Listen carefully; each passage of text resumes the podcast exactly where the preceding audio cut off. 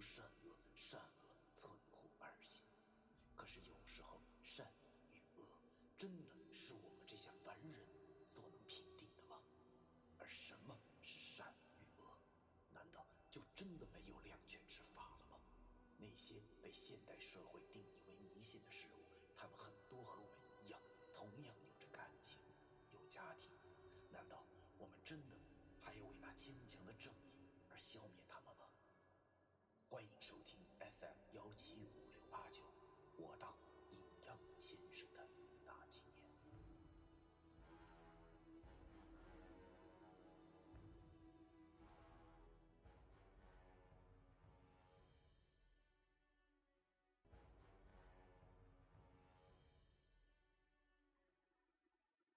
一百零九章，三顿大身。常言说得好，大道三千次凡人，三千大道数奇门。奇门遁甲其实是一种精妙绝伦的正道之术。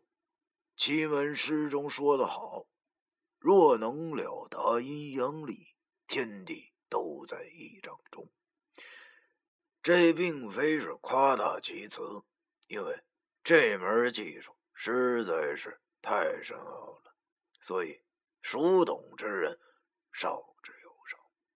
仅是略懂一二者，便能算得上是一方能人了。这正是人不可貌相，海水不可漂摇。这一行星虽然是天生的天然呆，做事缺根少弦的，但是谁又能想到他就是那略懂奇门之术的人呢？只见我身前的老易大喊一声“林”后，我心里就开始琢磨着：难道他又要布奇门阵了吗？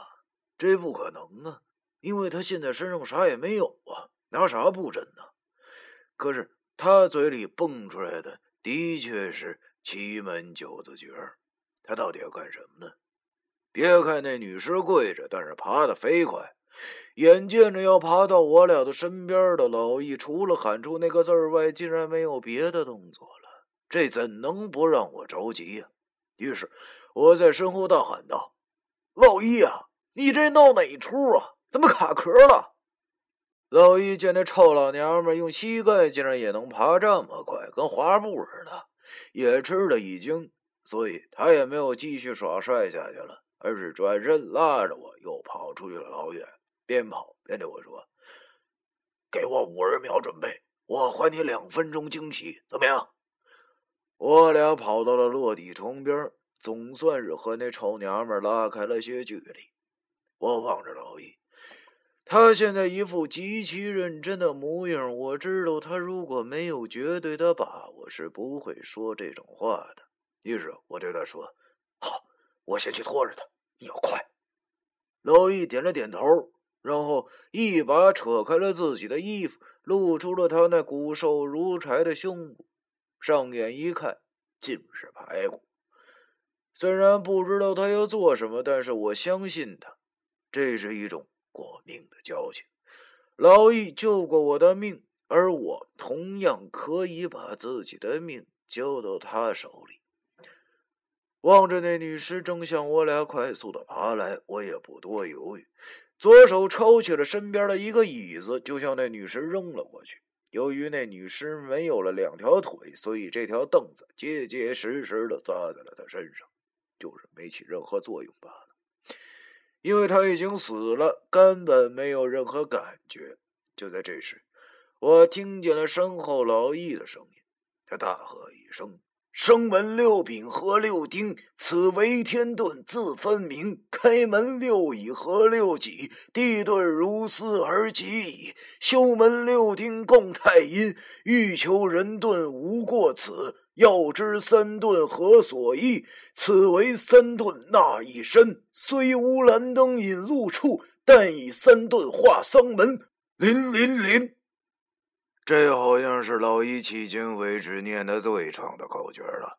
虽然我不知道是做什么用的，但是我知道他已经开始行动了。所以，从现在开始的五十秒内，我就是死也不能让那个死娘们接近老易。于是我咬破了右手，忍着痛，在左手快速的画了个符号，接着就向迎面而来的那个女士奔去。那臭老娘们看见我跑来，她竟然好像很开心似的，在她眼里，貌似我就是一只乳猪而已。只见她双膝点地，竟然跳起了身，直面向我扑来。我看到这一幕，心想着：他大爷的，这哪还是什么尸体呀？这整个就是一侠客行嘛！都说十步杀一人，千里不留行，难道就是形容这位大姐的？说时迟，那时快，只见那位大姐已经要扑到了我的眼前，我马上就举起了我画的有掌心符的左手向她推去。只听又是“砰”的一声，我的左手结结实实的又打在他的胸口。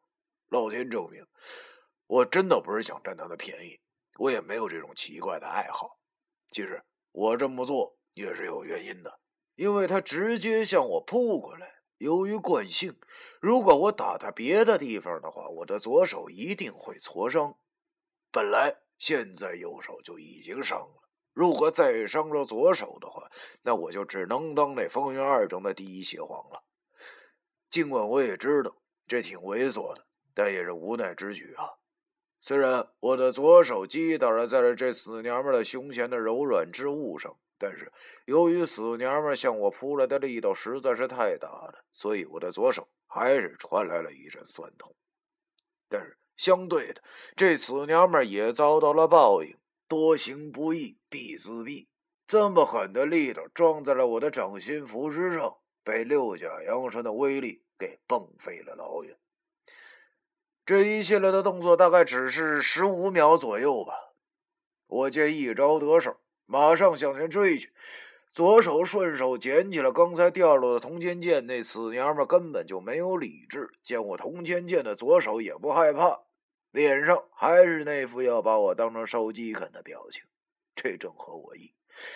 虽然现在看来铜钱剑放不倒你，但是我只要用揍七死草人的方案，不停的鞭打你就成了。挺过剩下的几十秒后，就看老易的了。于是我提起了十二万分的精神，挥舞着一百零八枚铜钱剑向那死娘们杀去，颇有一些抗战年间那些烈士大刀向鬼子头上砍去的风范。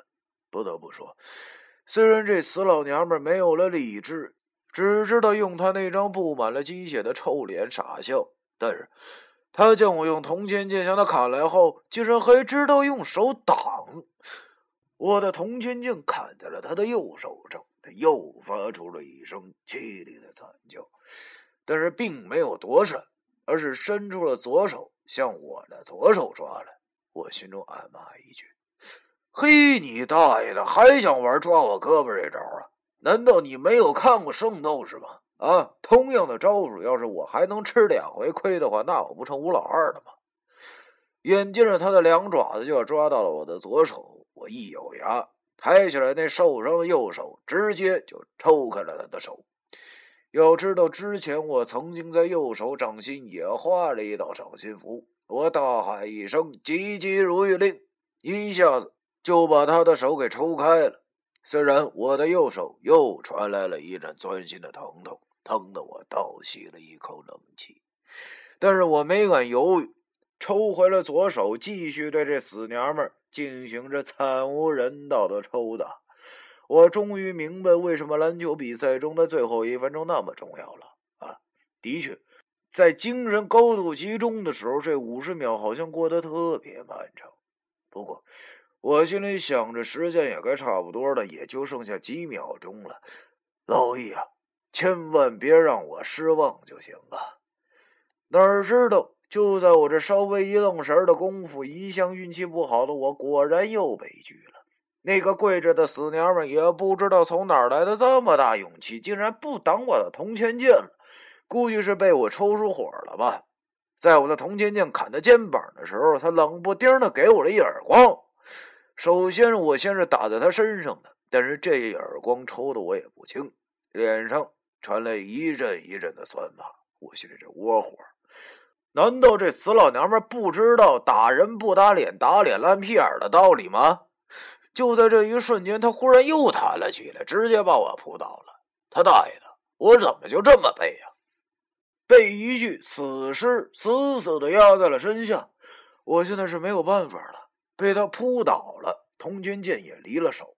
靠，不会这么背吧？难道今天我要被一死人给干掉了吧？而且还他大爷的是一女人！望着这臭老娘们的嘴脸，我苦笑了一下。他大爷的，为啥我那女人就这么没辙呢？那臭娘们痴痴的笑着。脸上被积血染得一片模糊，我感觉到了全身冰冷。他大爷的！只见他张大了嘴，估计是要咬我了。据说诈尸的尸体会四处寻找新鲜的血肉撕咬，看来这是真的。不行，他大爷的，这样简直太窝囊了！想着老子这几次跟鬼干架都是出于劣势，这根本不符合我的性格啊！要知道，老子可是三清书的传人。怎么能一直被这种东西压着打？眼见着扑街就在眼前，我现在也顾不了多少了。猛然伸出右手向他脖子抓去，说什么也不能让他咬着我。由于人死亡以后尸体就会失去弹性，我的手抓住了他的脖子，那锋利的黑指甲直接就刺破了他的脖子。也不知道为什么，他竟然发出了十分凄厉的惨叫。就是刚才铜钱剑打在他身上，也没有见他这么卖力的叫，这是为什么呢？